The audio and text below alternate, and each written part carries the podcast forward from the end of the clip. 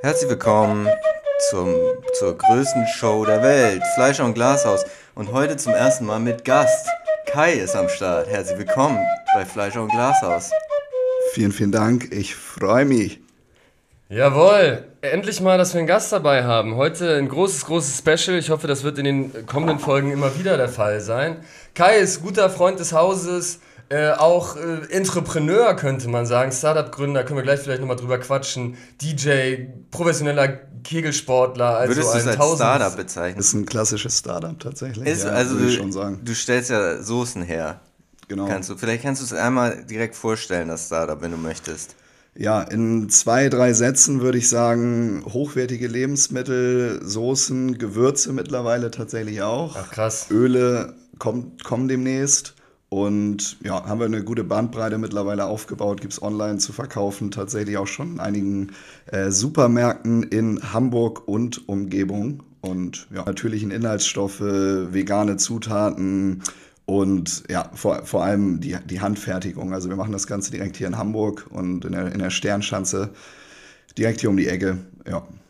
Da wird schön okay. richtig angepackt noch mit den Händen. Und was sind die Märkte, in die ihr wollt? Also ihr seid ja schon ein paar Supermärkten hier in Hamburg und online dann. Wo, also wird euer Fokus. Was mit Uruguay? Wir haben ja jetzt gerade letzte Woche besprochen, dass jetzt die Fußball-Weltmeisterschaft 2030 auch in Uruguay stattfindet. Ne? Mhm. Ne? Und wenn dann aus aller Welt die Leute dahin strömen, Paraguay, Uruguay. Was sind die Pläne? Supermarkt, Online, Uruguay sind ja die großen drei, sagt man ja eigentlich. Wie, ja. Wo wollt ihr da hin? Ja, genau. Also Online war, war von Anfang an ja drin, klar. Supermarkt, sind, kommt jetzt mittlerweile. Ne? Es ist erstmal Hamburg und Umgebung, weil wir auch aus Hamburg kommen. Hamburg. Und genau, Hamburg äh, natürlich am Start, Norddeutschland, klar, soll dann natürlich auch überregional ausgeweitet werden. Ja, geil. Äh, also checkt das gerne aus. Äh, Super Tasty heißt die Brand. Genau, vielen Dank schon mal. Weißt du, was, ich, äh, was mir gestern passiert ist? Ich wollte das gerne mal erzählen. Und zwar war ich in der U-Bahn unterwegs, ne? U3. Bin ich Ulandstraße eingestiegen, und bin Richtung Hauptbahnhof gefahren. Und dann steigt einer ein, setzt sich hin, irgendwo Berliner Tor oder so steigt er ein, setzt sich hin und sagt, so, ich fahre bis Baumwall, nur damit ihr Bescheid wisst. und dann dachte ich, so, ja, das, so richtig laut durch das ganze Abteil, und dann dachte ich, ja, irgendwie cool, cooler Move von ihm, jetzt weiß man, wo es hingeht. Und es hat ja auch keine Nachteile für irgendwie. Warum machen das nicht mehr Leute? Man steigt ein, man setzt sich hin, man sagt lautstark, wo es hingeht. So, ich finde, das sollte man stärker so umsetzen. Ja, dann kann man sich auch zum Beispiel auf solche Sachen einstellen wie, äh, kennt ihr das, wenn ihr gegenüber von jemandem sitzt und dann auf der anderen Seite wird ein Vierer frei und ihr denkt so, ja, wechsle ich jetzt auf einen freien Vierer oder, oder kommt das dann so, tritt man der Person dann zu nahe in dem Moment, dass man sich weg, wegsetzt, so. Ja. Aber wenn alle ankündigen, bis wohin sie fahren, dann kann man noch viel genauer sich diese, diese Frage für sich selbst beantworten. Macht es Sinn, für eine Station sich umzusetzen? Wahrscheinlich nicht. Aber, aber wenn man weiß, okay, man sitzt jetzt hier noch eine halbe Stunde gemeinsam in der Bahn, dann überlegt man sich vielleicht dann doch den Schritt zu gehen und auf dem eigenen Vierer zu switchen. Ja, äh, Flo, du hattest ja auch News über Boris Becker mitgebracht, oder? Ja, Boris Becker ist jetzt Trainer von Holger Rühne, dänischer Youngster Nummer 4 in der Tenniswelt aktuell. Er war ja schon mal Trainer von Novak Djokovic in der Vergangenheit und hat dem äh, zu endlichen Grand Slam-Titeln verholfen. Ich bin ja schon immer ein Verfechter gewesen und auch ein Verteidiger von Boris Becker, weil er mir sehr sympathisch ist und er eine große deutsche Sportlegende ist. Und deswegen finde ich es cool, dass er wieder in der Tenniswelt da einen Job gefunden hat, weil das ist da, wo er hingehört und wo er sich auch am besten schlägt. Und ich hoffe, dass er nun auch dem jungen Dänen zu Grand Slam-Titeln verhelfen kann. Würdest du, also ich, ich bin ja jetzt tennismäßig nicht ganz so affin, wie du es jetzt bist beispielsweise, aber der, der Name Boris Becker, aka Bobbele, ist natürlich ein absoluter Begriff für, ja. für, alle, für alle von uns. Aber würdest du sagen, dass das so dein größtes Tennisvorbild ist? Nee, ich habe den ja aktiv nicht so spielen sehen. Ne? Also der hat ja Ende der 90er schon die Karriere beendet. Also aus so einer Tennisspielerperspektive würde ich das nicht sagen. Aber ich habe halt danach viel mitbekommen, wie er äh, bei Eurosport als Experte am Start war. Bester Sportexperte, finde ich überhaupt, weil er immer so viel Insider-Infos hat mit den ganzen Spielern, Cooles und so. Ähm, als Trainer und so und als Persönlichkeit schon auf jeden Fall ein Vorbild. Auch für den Deutschen Tennisverband hat er viel gemacht, aber so spielerisch eher Federer. Okay, also Federer ist so der, der krasseste für dich. Warum? Ja, weil er so von der ganzen Technik, es sieht alles so elegant aus. Es ist wie Ballett auf dem Tennisplatz, wenn du Roger Federer spielen siehst. Es ist alles immer so aus einem Guss. Es sieht überhaupt nicht gezwungen aus. Selbst wenn der fünfeinhalb Stunden auf dem Platz steht und irgendwo ein Fünfsatzmatch in Wimbledon spielt, hat er immer noch die perfekteste Technik. Und bei niemand anders sieht es oder sah es je so ungezwungen aus, äh, Tennis zu spielen. Ja. Also kann sein, dass ich mich jetzt voll auf Glatteis hier bewege, aber ist letztendlich auch vielleicht okay. Aber ist Roger Federer nicht auch der, der erfolgreichste Tennisspieler äh, von den Grand Slams? Nee, nicht mehr. Okay. Nicht mehr. Djokovic hat ihn überholt. Ja, Djokovic hat 24 Grand Slams. Ich glaube, Federer hat 21 oder 22. Okay. Nadal hat auch 22. Nadal hat ihn auch überholt? Ja, Nadal hat ihn auch überholt. Und bei, bei den Frauen gibt es, Serena Williams hat mehr Grand Slams. Ähm, Navratilova, glaube ich, auch, wobei die hat manche im Doppel gewonnen. Ja, also und, es gibt schon ein paar, die noch erfolgreicher sind mittlerweile. Und Boris Becker, der ist ja auch aktuell Kommentator, oder? Der ist ja jetzt Kommentator und, und Trainer in nächster Zeit. Ja, das ist so ein bisschen, bisschen viel auf einmal, ne? aber er wird es wahrscheinlich irgendwie hinbekommen. Ich hoffe, dass die auch den Matthias Stach mitbringen, weil das ist eigentlich ein kongeniales Moderatorenduo. Matthias Stach und Boris Becker, die haben ja auch schon einen deutschen Fernsehpreis Aber bekommen. wie will er das machen? Also äh, sein, sein Athlet tritt er nicht an bei den großen Turnieren? Doch, oder? doch, ja. Und da muss er eigentlich in der Box sitzen, natürlich. Mhm. Ja. Und äh, wenn wir über Kommentatoren-Duos sprechen, kommen die ran an Netzer und Delling für dich? Ja, Netzer und Delling, die haben sich natürlich noch ein bisschen mehr geneckt, ne? Mhm. Die kamen so ein bisschen über die Entertainment-Flanke, würde ich sagen. Und bei Stach und Becker ist es die pure Kompetenz. Also, wo wir jetzt ja schon bei den größten Tennisspielern und Spielerinnen waren, ähm, erstmal, wer ist, wer ist denn der größte oder die größte Tennisspielerin aller Zeiten?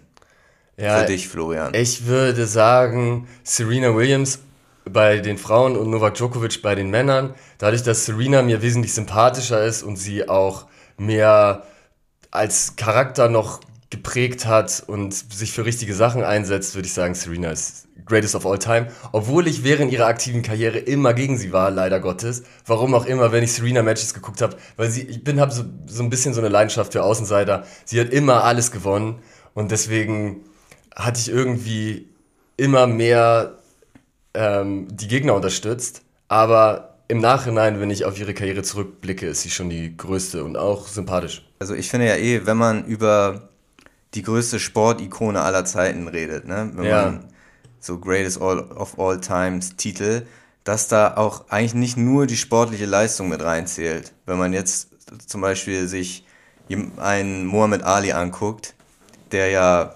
jetzt, wenn man sich seine reinen Stats anguckt, wahrscheinlich, ich weiß nicht, ob er überhaupt in der Top 10 der größten Boxer aller Zeiten ist, aber er als Person stand ja einfach so für so viel mehr als fürs Boxen, einfach mehrere Sachen verkörpert und nicht nur den Sport. Und das bei Serena ja ähnlich. Sehe ich, also ich glaube erstmal Priorität 1, Sportler sind keine Politiker, Prio 1 bei GOAT, bester Sportler aller Zeiten oder Sportlerin, sollte schon sportliche Leistung sein. Und dann, wenn das auf Augenhöhe ist, dann muss man sagen, okay, wer war noch sympathischer, wer hatte vielleicht ja, noch mehr was, was ist Impact. Augenhöhe? Augenhöhe zu schaffen ist halt auch immer sehr Augenhöhe schwer. Augenhöhe ist für mich Djokovic und Serena und sie war einfach die coolere Person, hat mehr Social Impact gehabt, deswegen ist sie größer. So wäre mein. Ja, weil, weil, du kannst ja, also ich weiß nicht, wie das beim Tennis ist, aber gerade bei Mannschaftssportarten kannst du ja manche Leistungen gar nicht vergleichen, manche historische Leistungen, weil sich der Sport so sehr verändert hat, dass du jetzt ein, ja, ist ja eh eine ein Ronaldo mit einem, naja, aber reines, ja, hm, wie ja. subjektive ist ja, aber reine Leistung oder reine Titel kann man ja vergleichen, das ist ja nicht subjektiv. Ja, in der gleichen Sportart, aber in unterschiedlichen Sportarten Sportarten hinkt das ja auch, selbst wenn es die gleiche Generation ist. Ja, aber ich glaube, was, also was Martin meinte, ich also denke ich genauso, weil wenn du jetzt zum Beispiel ältere Generationen fragen würdest, so was ist der größte Sportler für dich, dann würden die so, so Leute sagen wie Pelé oder, oder Beckenbauer oder keine ja, Ahnung. Ja. Pelé, ich, ich weiß gar nicht, wie viele Weltmeisterschaften er gewonnen hat, aber ich glaube drei oder so, keine ja. Ahnung. Und das war damals äh, sicherlich auch noch ein ganz anderer Fußball, ein ganz anderer Sport, gar keine Frage und so.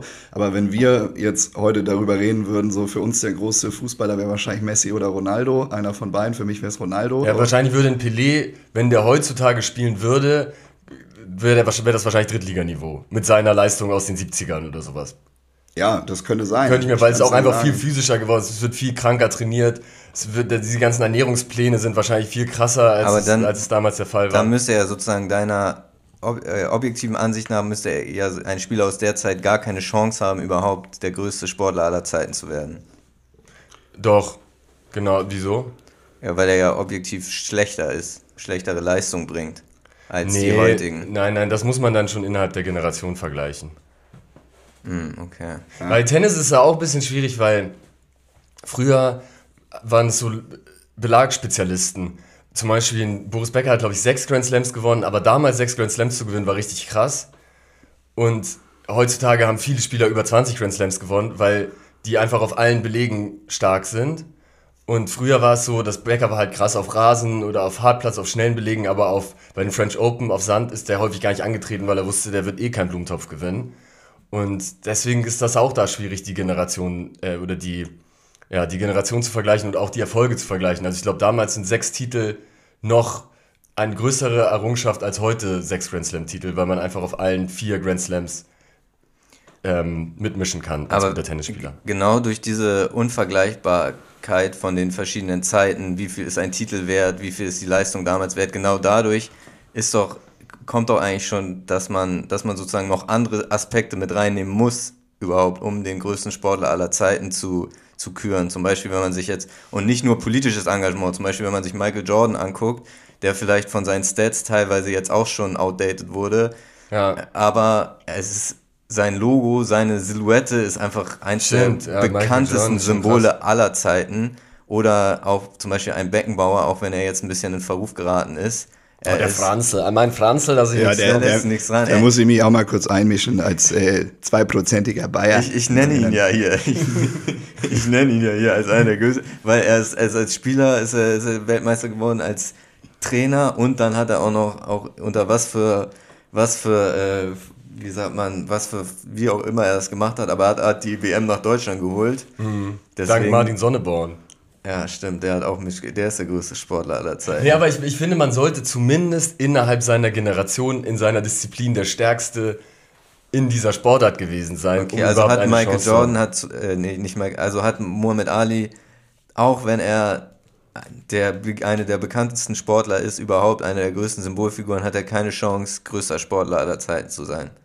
Nicht mein, doch, für viele bestimmt schon, für nicht mein, mein Favorit, aber ich habe mich auch nicht, Boxen ist nicht mein Sport, wo ich die meiste, meiste Knowledge drüber habe und wo ich die große Passion für mich habe. Mhm. Deswegen wäre ein Boxer für mich sowieso jetzt nicht der größte Sportler aller Zeiten. Ja, also für mich ist es auf der einen Seite, so stimme ich euch zu, so dass du irgendwie Erfolg hast, klar, dass du so mit der Beste warst, so, logisch, muss man nicht drüber reden, dass du irgendwie vielleicht auch so Re Rekorde gebrochen hast, sage ich mal, das ja. macht dich natürlich auch nochmal mhm. nach oben. Also wenn ja, stimmt, sowas mit, mit hier, wie heißt der, der schnellste Mann? Usain. Usain Bolt. Ja, das macht dich natürlich unsterblich, sowas, wenn du einen Weltrekord hältst oder wenn du, ich, ich, kann immer nur über Fußball am meisten reden, weil ich mich da am besten auskenne, aber wenn du Messi und Ronaldo anguckst, wie, was die für Tore, Assists gemacht haben, was die für Titel geholt haben, Ballon d'Ors und alles Mögliche. Ja. Mhm. Aber zusätzlich, um auf den ursprünglichen Punkt von, von dir zurückzukommen, Martin, was, was du sagtest, wenn wenn du noch guckst, was die für eine Story dahinter haben, also für was sie sich engagieren und vor allem auch, wie viele Leute die so mitreißen und beeinflussen. Ne? Das mhm. kann einen kommerziellen Aspekt haben, wie es bei Michael Jordan der Fall ist oder bei äh, alle großen Sportler ja auch oder bei Ronaldo, der seine eigene Brand ja auch mit CR7 und alles rausgebracht hat, kann das sein und so, aber trotzdem beeinflusst er ja Millionen, Milliarden Menschen vielleicht sogar auf der Welt.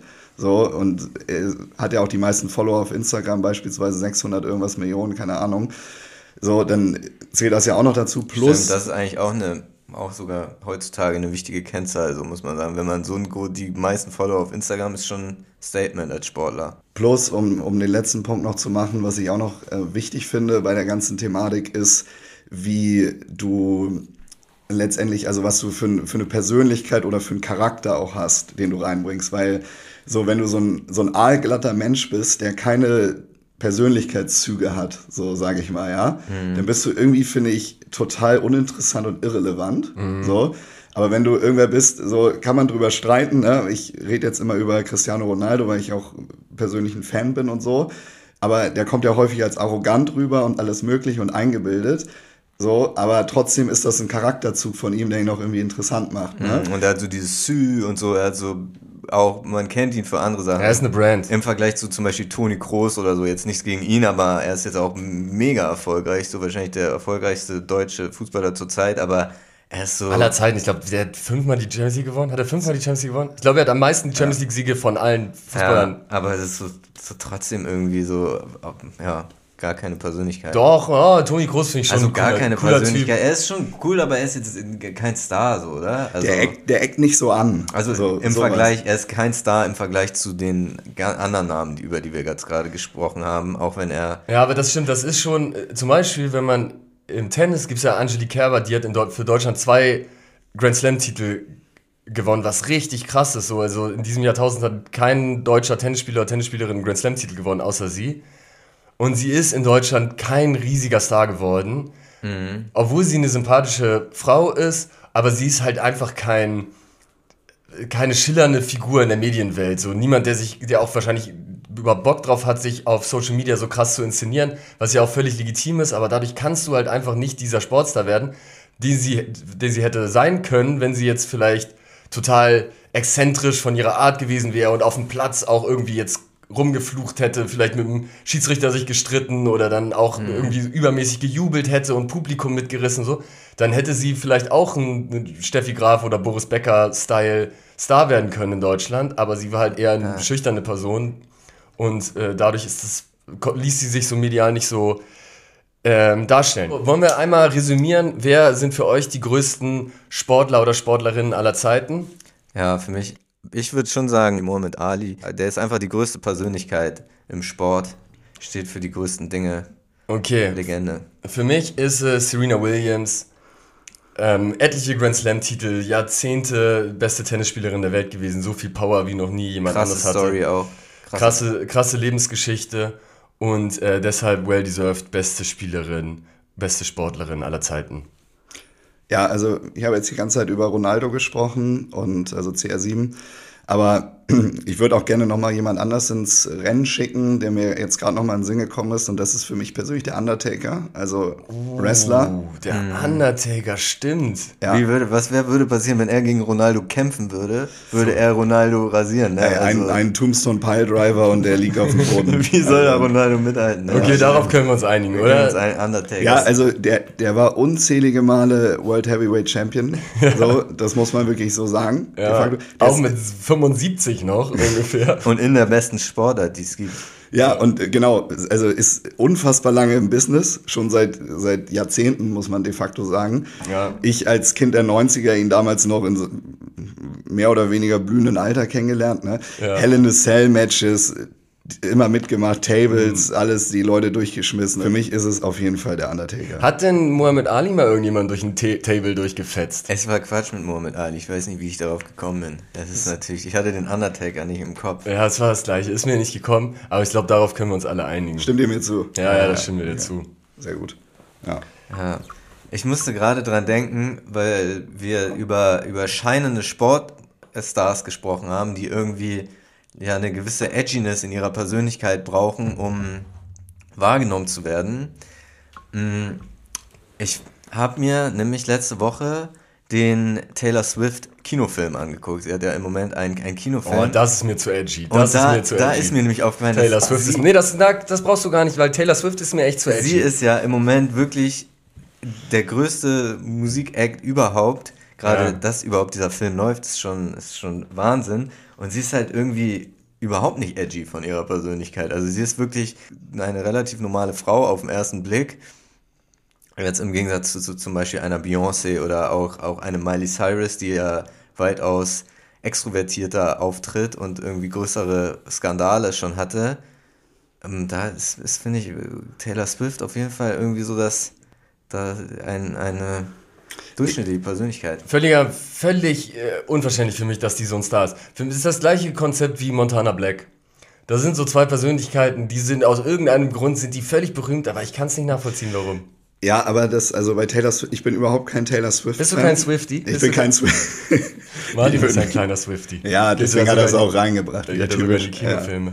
Ja, nee, ich bin, ich bin überhaupt kein Swifty, also um das erstmal vorweg, vorweg zu sagen. Guter Disclaimer. Aber, aber so. Nee, weil ich hätte nämlich, dich hätte ich so als kleinen Swifty, hätte ich sich also eingeschätzt, ja, aber scheinbar nicht, ne? es denken viele Leute von Ja. mir, dass ich so ein kleiner Swifty bin, aber Ja. ich bin es tatsächlich nicht. Ja. Nee, um, also um das zu sagen, ich finde es auch krass, dass die, also so die, ich meine, der Erfolg spricht für sie einfach, ne? So dass die, ich habe jetzt gerade gestern gelesen, dass ihre Konzerttour, die sie ja jetzt hatte dieses Jahr, diese Die Eras Tour. Genau, die Eras Tour, dass die so viel zu dem Bruttoinlandsprodukt zu den USA beigetragen hat, irgendwie 4, Komma irgendwas Milliarden gewesen, dass das einen richtig signifikanten Einfluss auf das gesamtwirtschaftliche Ergebnis der USA hatte.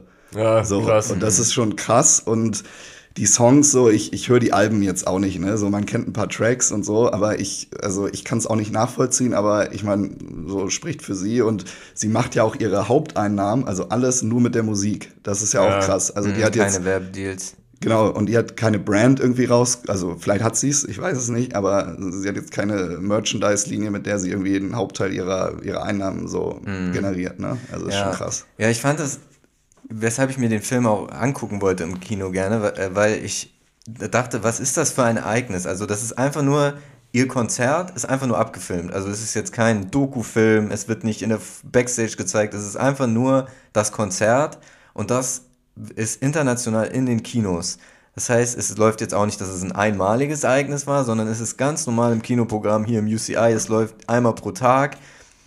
Und äh, das fand ich einfach spektakulär. Aber ich muss sagen, das wird zu wenig gemacht, weil ich finde, so Live-Konzerte, die richtig geil gefilmt sind, Ja. mit äh, guter Audioqualität und äh, irgendwie geilen Fan-Emotions und so, was man alles, was man da alles mitnehmen kann, finde ich richtig geil. Ich habe auch früher mir häufig so Live-DVDs äh, geholt von Konzerten, als diese Mhm. Ar- Arte-Concerts nach den, nach den großen Festivals liefen, habe ich mir das immer gerne angeguckt. Also ich finde es schon geil. es war auch richtig geil, sich das im Kino so anzugucken. Zumindest die erste Hälfte, kann ich gleich noch und bist du irgendwann, weiter bist du irgendwann so aufgestanden und hast so mitgedanced? Wo, war ich das so ein nicht. Ding? Also, erstmal, Aber ich, andere, bin, ne, ich, die bin sind rein, aufgestanden, ich bin da rein ins Kino, dann ging es los. Erstmal äh, das so auf dieser großen Leinwand zu sehen, war schon spektakulär, weil dieses Stadion, das war das SoFi-Stadion in, merkst ist schon in. L.A. Ist schon Total. In. LA und das ist ein riesen Stadion. Ich habe noch nie so ein großes Stadion gesehen, das auf großer Bühne. Ja. Natürlich hatten die ganzen Zuschauer auch diese Bänder, die so leuchten dann in verschiedenen Rhythmus. Das heißt, es war schon ein, ein krasses Bild. Ähm, ja, ich muss sagen, irgendwann war es mir dann auch, ich bin, habe mir das auf jeden Fall nicht zu Ende angeguckt, weil es ging knapp drei Stunden. Uff, ciao. Äh, aber es war trotzdem irgendwie, irgendwie cool, sich das anzusehen. Teilweise sehr lang, langweilig, drei, vier Songs lang, fand ich, vielleicht konnte ich jetzt nicht so viel mit anfangen. Klingt auch relativ viel gleich. Ein paar Lieder, die ich noch nicht kannte, die haben mir auch ganz gut gefallen. Aber was auf jeden Fall äh, besonders war, dass ich, was ich auch noch nie so im Kino erlebt habe, dass ab dem ersten Song die Leute wirklich, äh, es waren, es waren natürlich ähm, größtenteils junge Frauen, die da im Kino waren, sind aufgestanden, haben alle haben mitgesungen, mitgeklatscht, applaudiert nach den Liedern und irgendwann. Und äh, konntest du dann nicht mehr gucken, weil vor dir alle gestanden haben? Nee, das Kino, also es war nicht leer, das Kino, aber es war jetzt auch nicht komplett voll. Also, Okay. also äh, ich, ich konnte noch sehen. Und, und irgendwann ist dann so eine Gruppe von den Zuschauerinnen nach vorne neben die Leinwand und hat da so eine kleine Party gemacht. Ähm, Und sind da rumgesprungen. Und da habe ich mich dann auch doch in dem Moment auch ein bisschen fehl am Platze gefühlt. Was war so das krasseste Konzert auf, vielleicht, ich weiß nicht, ob ihr es schon mal besprochen habt oder so im Podcast, aber was war so das krasseste Konzert, auf dem ihr je wart und warum? Oh, ich habe ein paar auf jeden Fall. Aber wenn du dich auf Hast du- eins, auf eins festlegen müsstest. Mm, Also das können wir auch einmal ernst und ironisch vielleicht machen. Oh, das Ding ist, man muss, Rammstein ist halt leider ein sehr, sehr, sehr, sehr starker Contender. Ja, Rammstein waren wir letztes Jahr. Das ist, ist schon, ist schon einfach eine, so eine Produktion. Ich weiß nicht, ob es sowas noch, noch mal gibt. Ja, und auch vom Vibe, Alter, diese, diese Art von Songs in dieser, diesem ganzen Bühnenbild und dieser ganzen Inszenierung zu sehen, das war, würde ich sagen, ist bei mir Platz 1. Es gibt natürlich auch noch so andere Art von Konzerten. Zum Beispiel habe ich einmal Nas gesehen in der, im Übel und Gefährlich. N- Natürlich auch irgendwie ein relativ kleiner Laden jetzt im Vergleich zum Stadion. Ich weiß nicht, da passen so 1.000, 2.000 Leute rein. Und und er hat nur alte Songs gespielt, also nur fast nur Elmatic, hatte einen Schlagzeuger dabei, also echt eine relativ kleine Produktion.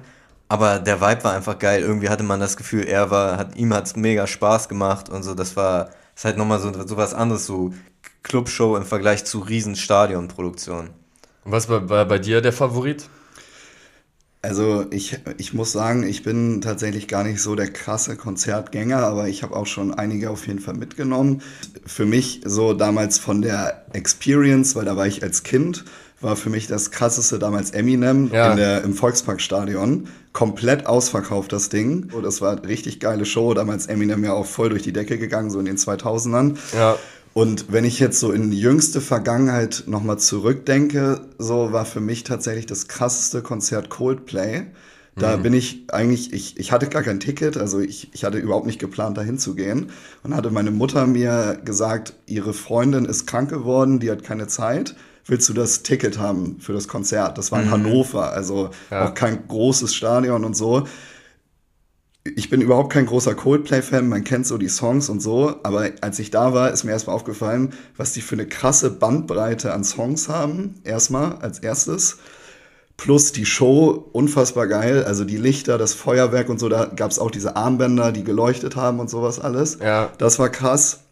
Atmosphäre war super und also vom reinen Konzert her, so, weil ich auch keine Erwartung hatte vielleicht, war das so der krasseste Effekt.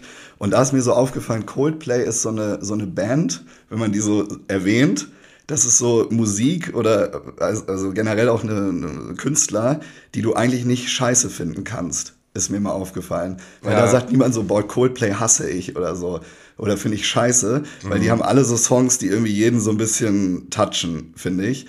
Und äh, so, deswegen. Habe ich auch schon viel, also wirklich, ich glaube, fast das, was man am häufigsten hört, krassestes Konzert aller Zeiten ist Coldplay. Habe ich schon von vielen Leuten gehört. Es sind dann halt auch immer diese Riesenproduktionen, die einfach, ja, was einfach übermenschlich dann ist. So zum Beispiel, deswegen fand ich das auch so spannend, mir das Taylor Swift-Ding anzugucken. Ich fand, also es war natürlich auch eine krasse, geisteskranke Produktion mit LED, Bühne, überall hat sich alle, alle paar Songs hat sich alles komplett verändert. Ich, mein Eindruck war jetzt gerade, bei dem ich bin auch früher gegangen, dass sie da jetzt nicht komplett aus den Vollen geschöpft haben, aber, aber trotzdem ist es einfach halt spektakulär, was für ein Aufwand da betrieben wird. Ne? Das ist ja bei, bei Coldplay oder auch bei Rammstein. Bei Rammstein natürlich nochmal eine ganz andere Art von Vibe. Das, ist, das ist natürlich auch nochmal was Besonderes. Aber, aber gerade bei diesen Popkünstlern, das ist halt einfach krass, sich das anzugucken. Also ich würde mir zum Beispiel auch, würde niemals Helene Fischer einen Song hören, aber ich würde mir auch mal ein Stadionkonzert von ihr reinziehen, weil ich glaube, das ist einfach so, das ist einfach beeindruckend, wenn man sich vorstellt, die kommen da mit 100 Trucks an und das ist ja nicht mal übertrieben. Da 100 Trucks kommen zu dem Stadion, morgens wird alles ausgeräumt, wird alles da reingehängt, riesige Boxen, riesige Leinwände und, und, und Feuereffekte. Das, das reizt mich überhaupt nicht. Das ist einfach, Konzert. Ich glaube, wenn du das siehst, das, Dann, das ist, dann geh doch morgens hin und guck dir an, wie sie das da alles reinhängen, wenn du das so spektakulär darum findest. geht's ja nicht. Das Reinhängen, das, das ging doch schon ein bisschen darum. Ich weiß nicht, was Ja, ich glaube, also das Problem bei der ganzen Sache ist, Martin war damals nicht beim Kollega-Konzert im Kaiserkeller. so, deswegen, da weiß er gar nicht, was da für eine, für eine Show Das war eine kranke Produktion. abgerissen wurde. Ja, mit Ja. Schimmel und Favorite und Montana Max und sie waren alle dabei. Bei der Pre-Listening-Tour zum Boss der Bosse Album. Nee, das war äh, Das ist- das anderes war- Album, Kollege-Album. Ja, Pre-Listening Boss der Bosse, da Nee, nee, so, so early, early Stage waren wir dann noch nicht dabei. Mir ist ja was passiert, vorgestern. Ich war hier an der Alster, nichts geahnt, mit unserem gemeinsamen Kumpel Sebi. Schöne Grüße an Sebi. Trinken ein Bierchen, er trinkt auch ein Bierchen. Wir schauen so auf die Alster, unterhalten uns nett. Dann kommen plötzlich die Reporter, ne? Von, vom Norddeutschen Rundfunk. Sagen, ja, wir sind hier im Auftrag vom Morgenmagazin, ARD Morgenmagazin und machen hier Interviews seid ihr denn, steht ihr denn zur Verfügung? Und dann sagt sie, nee, ich nicht, aber hier mein Kollege gerne. So, und dann war ich natürlich in der Situation, ne? Dann wird, wurde das ja alles aufwendig aufgebaut mit Kameras, pipapo, und der Reporter hält mir das Mikrofon vor die Nase. Worum geht's denn überhaupt? Und sagt er, nee, das machen wir lieber spontan, weil dann möchte auch meine spontane Reaktion äh, abwarten und aufzeichnen, mitnehmen. Und dann sagt er, ja, so, dann beginnt Hast die du Aufnahme. dem zugewilligt? Ja, habe ich zugewilligt, ja klar, komm, hauen wir raus. Wie heißt du denn, sag ich meinen Namen. mutig, mutig von dir. habe ich mich mal bin ich ins kalte Wasser geschmissen worden und dann sagt er, ja, was hältst du denn von der Dunkelheit? sagt, fragt er mich. Und dann sage ich zu ihm, Dunkelheit, Dunkelheit. Ich gebe dir gleich Dunkelheit, habe ich zu ihm gesagt. Mhm. Und er hat gesagt, wieso, das war doch einfach nur so eine Frage. Was Frage? So, und dann habe ich ihm natürlich direkt ein Ding gezogen, ne?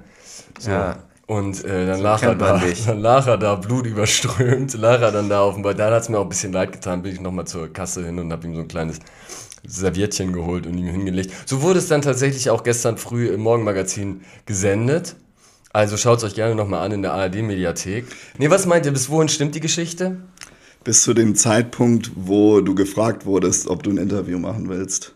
Ich könnte mir vorstellen, dass sie diese Dunkelheit-Frage wirklich ge gestellt haben, weil ich wüsste nicht, wieso die, du dir sowas ausdenken solltest. Ja, der Punkt geht an Martin. Sie haben tatsächlich, äh, ich habe tatsächlich dem Interview dann zugestimmt und ich habe dann, äh, Sie haben mich nach der Dunkelheit gefragt und ich habe auch ernsthaft geantwortet und es lief gestern im ARD Morgenmagazin. Also, äh, selbst hier die Celebrities aus Funk und Fernsehen in Wirklichkeit sind jetzt hier bei Fleischer und Glashaus, nämlich ich.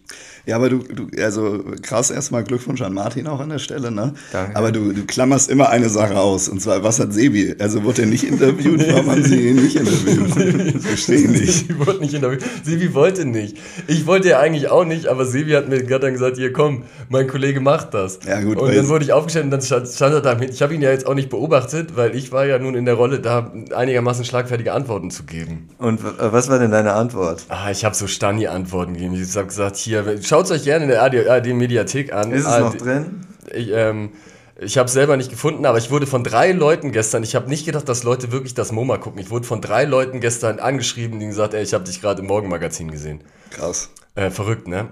5.30 Uhr, ich denke, was ist los mit, mit den Leuten, warum stehen die so früh auf? Aber ähm, tatsächlich der Fall. Was wäre denn deine Antwort gewesen? Ich hätte, nee, ich hätte wahrscheinlich gar nicht zugestimmt, muss ich sagen. Und du, hättest du zugestimmt?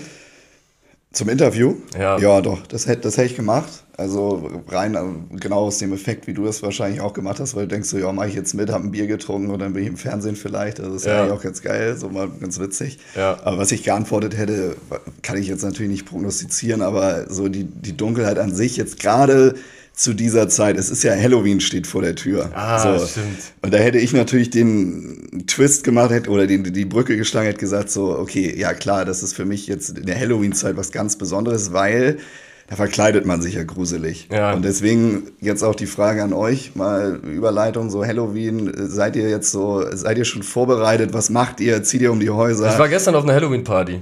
Ja. Was, verkleidet? Was, ja. Ich habe äh, mein Kostüm, ich gehe ins Büro, rein. Ich habe keine Kostümierung und wir haben so ein Oversize Eishockey-Trikot.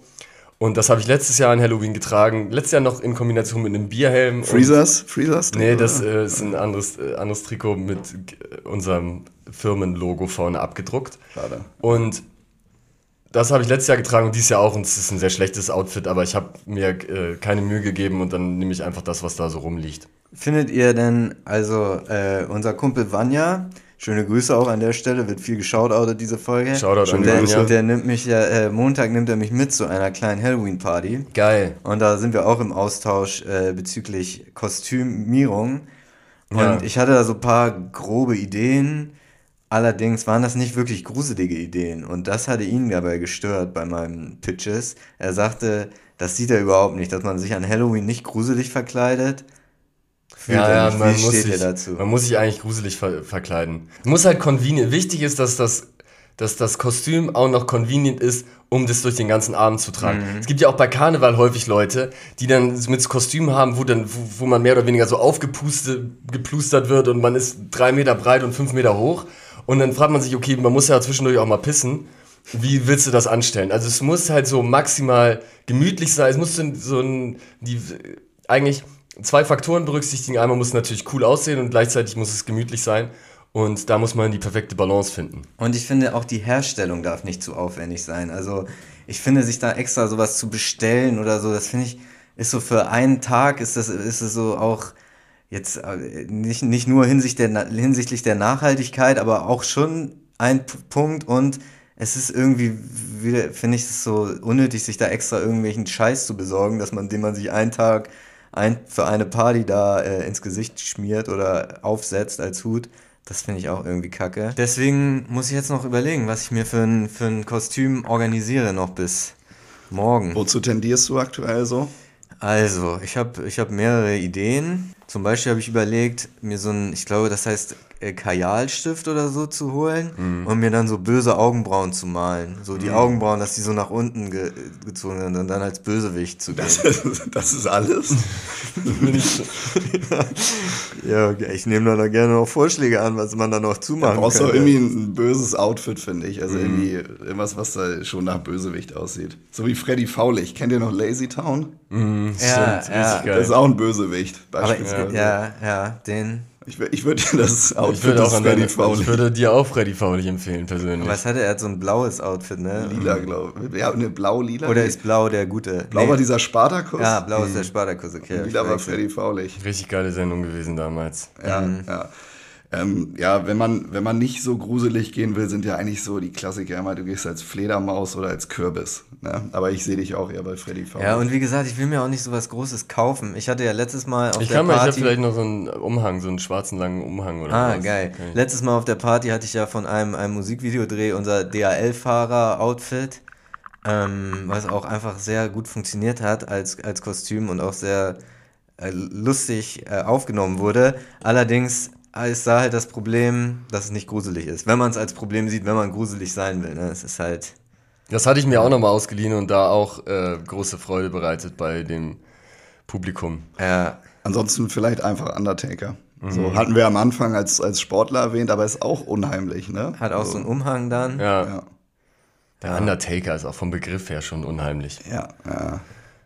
Yes, wollen wir ein kurzes Quiz? Wollt ihr ein kurzes Quiz machen? Habt ihr Bock, gegeneinander zu, äh, anzutreten? Wie Gerne. machen wir das? Mit Buzzern oder mit... Äh, es sind, sind Schätzfragen. Also ihr könnt beide, Ah, okay. deswegen habe ich extra Schätzfragen gemacht. Und zwar der Preis ist eine Kaffeefahrt zu einer Baumarkteröffnung nahe Fulda. Ja, Also es ist nicht eine normale Baumarkteröffnung, sondern da ist schon so ein bisschen Action tritt dabei. das Bo auf mit Nee, Tillich das ist, Tillich? nee, der eine von den Hot Banditos, der früher bei den Hot Banditos, also es ist jetzt nicht Fernanda Brandao, sondern es ist also einer von den Typen bei Hot Banditos, der tritt da auf mit einer Playback-Cover-Show. Und also die Anreise äh, findet äh, von Schwerin aus statt. Anreise nach Schwerin müsstet ihr selber organisieren. Von da aus geht's dann aber mit dem Reisebus. Da trefft ihr euch bei äh, einer bekannten Seniorenresidenz in Schwerin. Und von da aus geht es dann per Bus los. Es ist für Verpflegung gesorgt. Jeder kriegt einen Butterkuchen auf dem Weg und ein Gatorade. Und äh, dann wird das ein illustrer und lustiger und spaßiger Tag. Bist du auch dabei? Ich bin persönlich nicht dabei, weil ich konnte tatsächlich mit äh, diesem Baumarkt in Fulda nur ein Ticket äh, organisieren. Und du hast wahrscheinlich auch überhaupt keinen Bock auf die Scheiße. So sieht's nämlich auch aus. Und äh, aber nur der Gewinner dieses Quizzes kriegt am Ende den Preis. Es sind Schätzfragen.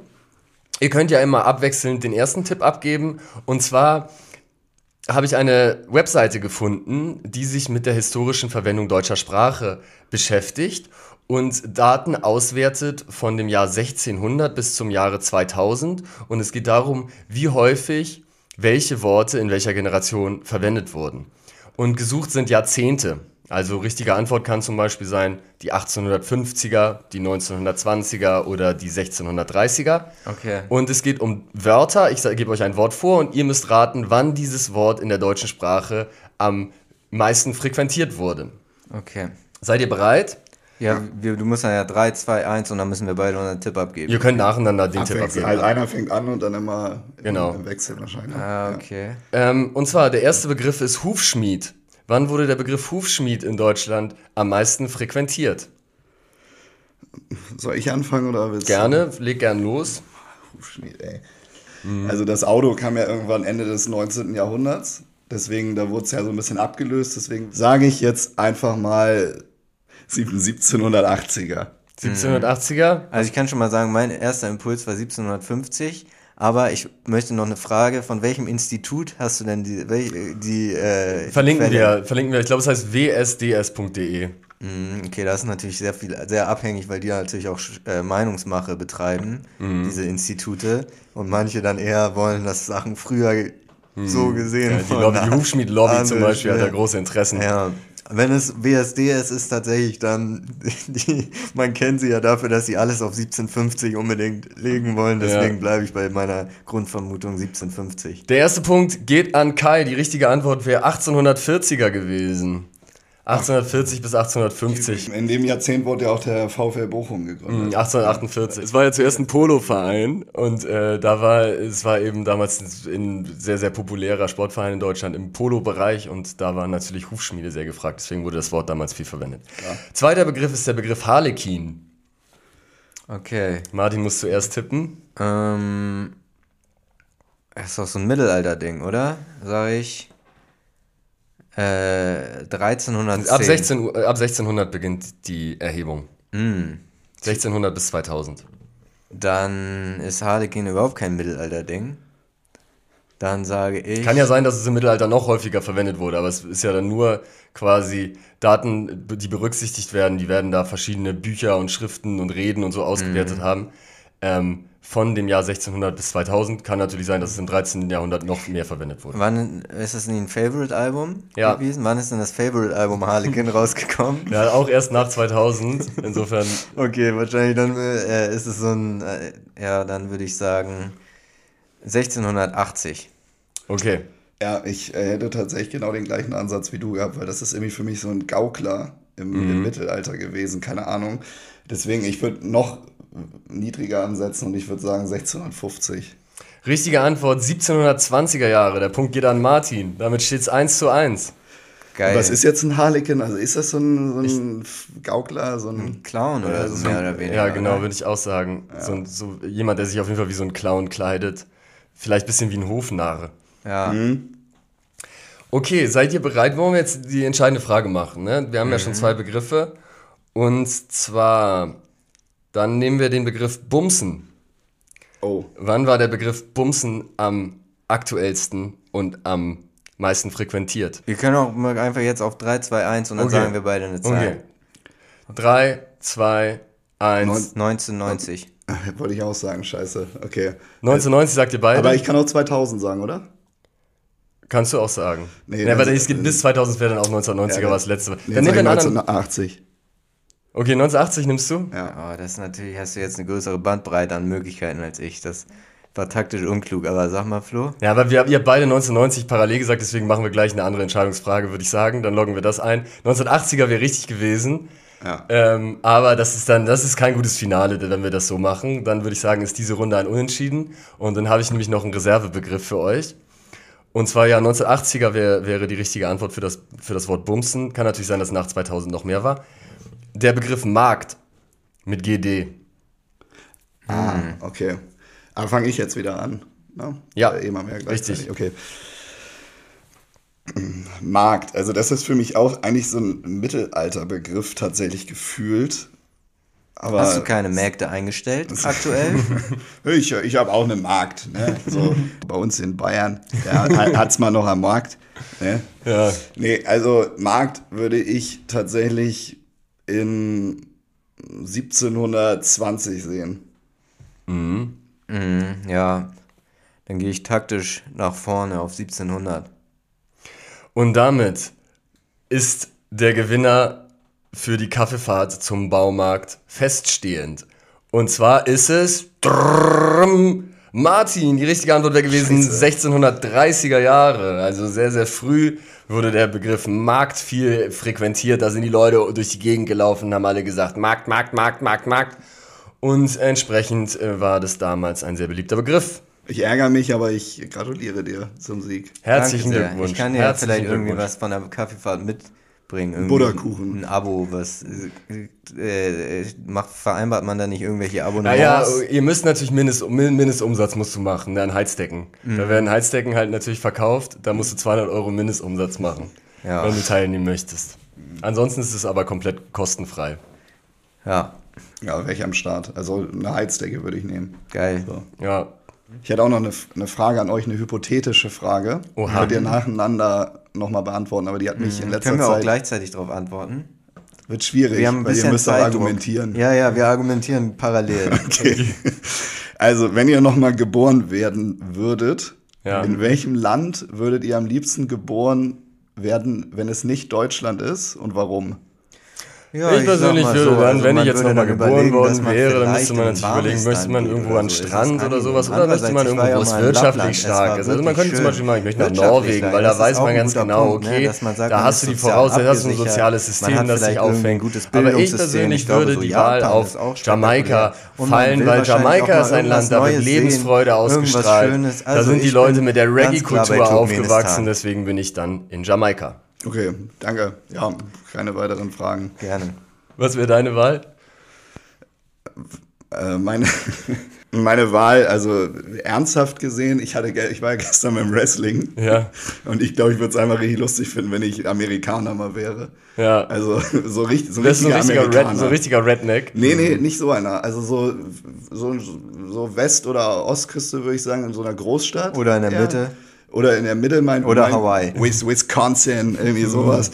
Nee, aber ich, West, West oder, oder irgendwie nördlich oder südlich oder sowas halt. Oder Ja. West oder Ost, sowas. irgendwie West, Ost, Mitte, irgendwie so, in den Südstaaten sehe ich mir nicht so. Wisconsin finde ich nicht so schlecht, weil Kai und ich, wir haben ja neben- nebenbei auch noch einen Betrieb, da können, brauchen wir im Detail jetzt nicht drauf eingehen, aber wir haben Mhm. uns gerade eine, hochdefizi- ho- eine hochdefizitäre Bisonfarm in Wisconsin, nämlich in Milwaukee, auf, aufschwatzen lassen, könnte man sagen. Und da müssen wir natürlich gucken, wie wir da jetzt einigermaßen Profit draufschlagen, aber da gehe ich im Detail jetzt nicht drauf A- ein. Amerika ist natürlich, wäre wär so vor 30 Jahren wäre es geil gewesen. So, oder vor, vielleicht vor 20 Jahren. So heutzutage will man da ja eigentlich auch nicht mehr Oh, LA, sein. ich finde Orange County finde ich schon extrem geil, muss ich sagen. Kalifornien ist schon geil. Aber wäre auch geiler vor 20 Jahren. Ja, genau, da war noch, nicht, da war so dieser Amerika-Hype auch noch so richtig real, finde ich. Man dachte Ja. damals immer so, boah, alles was Amerika ist, ist so geil. Auch wenn du so die Filme gesehen hast und du hast so diese amerikanischen Städte gesehen, so Serien, dachtest du immer so, boah, wie geil ist das denn? Warst du da? Hast du gesehen, boah, es ist ja, sieht ja voll krass aus und so. Das ist heute natürlich, also es ist immer noch cool, in den Städten zu sein und so, aber dieser Hype ist nicht mehr so da. Die Schere zwischen Arm und Reich ist einfach auch viel krasser noch aufgegangen und so, deswegen. Und man spricht nur ich, eine Frage, äh, eine Sprache. Das ist bei Jamaika ähnlich. Also ich finde, wenn du in einem englischsprachigen Land geboren wirst, dann ist es sehr wahrscheinlich, dass du einfach nur Englisch sprechen kannst. Und wenn du zum Beispiel in Deutschland geboren wirst, bist du mehr oder weniger gezwungen, auch dir ein, ein einigermaßen grundsolides Englisch anzueignen. Gezwungen bist du nicht, aber ähm, vielen, viele Leute sprechen zumindest passabel Englisch. Und das ist, finde ich, schon geil, andere Sprachen zu sprechen. Und da ist Englisch, englischsprachige Muttersprachler sozusagen ein Nachteil. Okay, gehst jetzt nur auf Englisch ein und nicht auf dein Spanisch jetzt, oder? Das stimmt, das habe ich, hab ich jetzt bewusst ausgeklammert mal. Okay, dann mach doch gerne mal eine Abmoderation auf Spanisch. Eh, soy un amigo y soy con mu Okay, ciao. Ciao. Ciao, ciao. Danke. Danke, dass du da warst, Kai. Ja, Mann, war richtig nice. Muchas gracias.